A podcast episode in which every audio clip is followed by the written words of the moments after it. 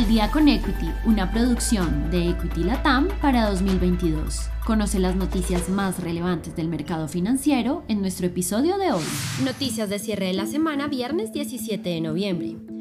Wall Street en rendimientos negativos. En el transcurso de la jornada del mercado del jueves, los inversionistas aumentaron si la aversión al riesgo luego de que varios funcionarios de la Reserva Federal manifestaran su apoyo a la economía y a la continuación de las subidas de la tasa de interés de la Fed para seguir combatiendo los problemas de inflación. Los principales índices de Wall Street cotizan en rendimientos negativos, donde el Dow Jones se deprecia 0.56%, el S&P 500 se reduce 0.88% y el Nasdaq cae 0.78%. Se redujeron las peticiones por desempleo en Estados Unidos. El Departamento de Trabajo informó que las nuevas peticiones de subsidio por desempleo semanal, que finalizó el 12 de noviembre, se redujeron en 4.000. Esto se puede interpretar que los despidos continúan siendo bajos, teniendo al mercado laboral ajustado a pesar de las subidas de la tasa de interés de la Reserva Federal con el fin de reducir el consumo para reducir la inflación en la economía estadounidense. Este nuevo dato sorprendió a muchos inversionistas debido a que se han realizado muchos despidos masivos en el sector tecnológico como lo son el caso de Twitter, Amazon y Meta los economistas indicaron que los recortes de empleos del sector tecnológico se han disparado con frecuencia sin un aumento correspondiente en los recortes en otros sectores. Reino Unido puede tener una contracción de 1.4%.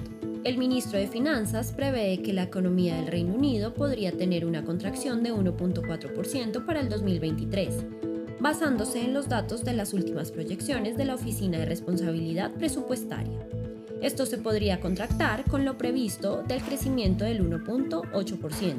La economía británica se ha visto afectada en gran parte por la inflación que ha superado el 11%, por la desaceleración a nivel global y la volatilidad de su política, que se pronostica que el Producto Interno Bruto crecerá 1.3% para el 2024 y un 2.6% para 2025, mientras que la oficina anticipa un crecimiento de 2.1 para el 2024 y 1.8 para el 2025.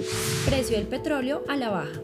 El precio del petróleo viene mostrando contracciones de 3.72% en sus movimientos, lo que lleva el precio del oro negro a los 82.36 dólares por barril, debido al sentido de los inversionistas que están pendientes de las señales que apuntan a una contracción del mercado.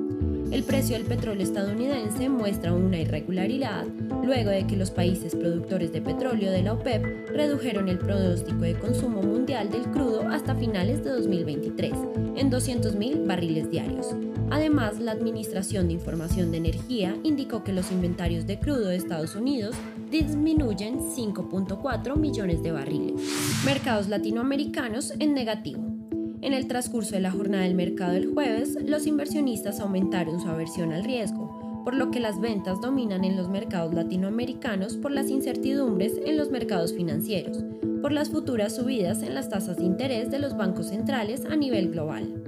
Por estas razones, el índice Colcap de Colombia se aprecia 0.59%, el índice de Chile se deprecia 0.66%, el índice de Brasil decrece 2.53%. El índice IPC de México se reduce 0.55%. Gracias por escucharnos. No olvides que en la descripción de este podcast podrás encontrar el link para abrir tu cuenta real con Equity y el de nuestra página web para que te informes de todos los beneficios que nuestro broker tiene para ti. Adicional a esto, si quieres aprender de todo este mundo, no olvides registrarte semana a semana a nuestros eventos gratuitos como webinars y lives. Encuentra toda esta información en nuestra cuenta de Facebook y también en nuestro canal de YouTube para que no te pierdas ni un solo minuto de nuestras transmisiones. Si te gustó este episodio, no olvides seguirnos, compartir con tu red y escucharnos todos los lunes y viernes de apertura y cierre del mercado financiero.